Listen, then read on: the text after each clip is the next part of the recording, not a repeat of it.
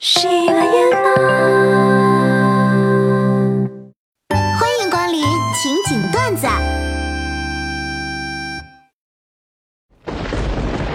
在民政局，一对中年男女办理离婚手续。男人签下自己的名字后，默默的把这张纸递给女人。女人默不作声的接过纸，直接撕成碎片。咱们不是说好了吗？你这是干什么呀？你还欠我七万，把账还了就离婚。男人颓丧的离开，没说一句话。回到家，女人拿出纸笔，要他打一张欠条。男人没有争辩，打了一张欠条扔给他，咬着牙说：“行，我会还你的钱。我等着，还钱就离婚。”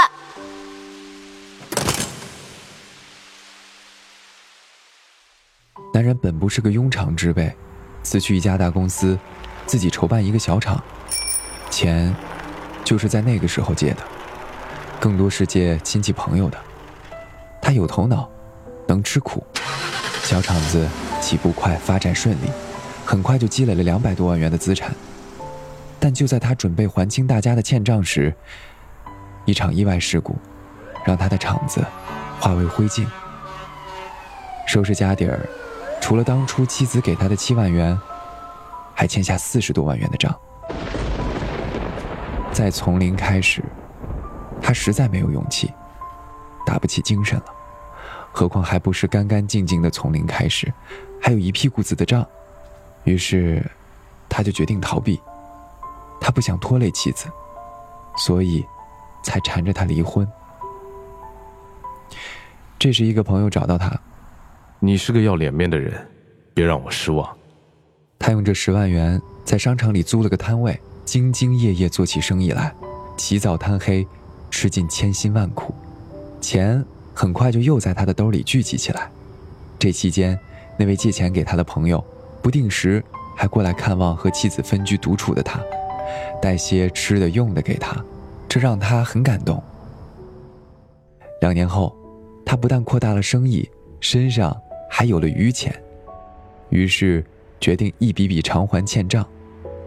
这次，他决定先不还自己女人的钱，等大家的钱都还完了之后再还他的，然后离婚。以后，清清静静做生意。他先找那些欠额比较少的人，三千五千的还。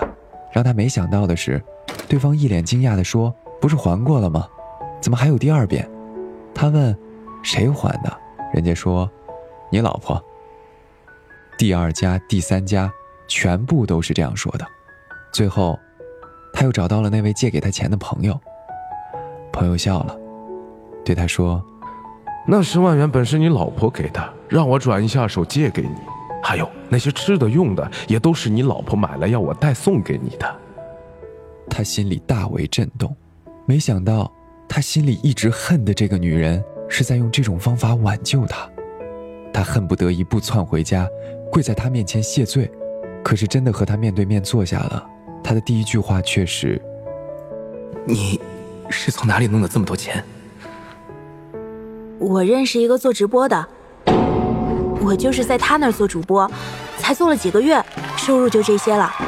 搜喜马 ID 加入公会，很好记的。喜马 ID 万生娱乐官方调皮，他们公会不坑不骗，没有套路，还教你直播技巧。会长有时候还给你写歌，快速 ID 加入吧，正在火热招人中。哎呀，防不胜防啊！欢迎来到有点意思的你问我我问谁互动环节。各位在评论区里讲一下，你见过最杠的杠精是啥样的？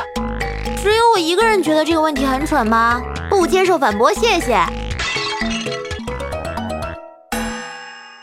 今天的节目就是这些了，每周一、三、五晚十九点，情景段子不见不散。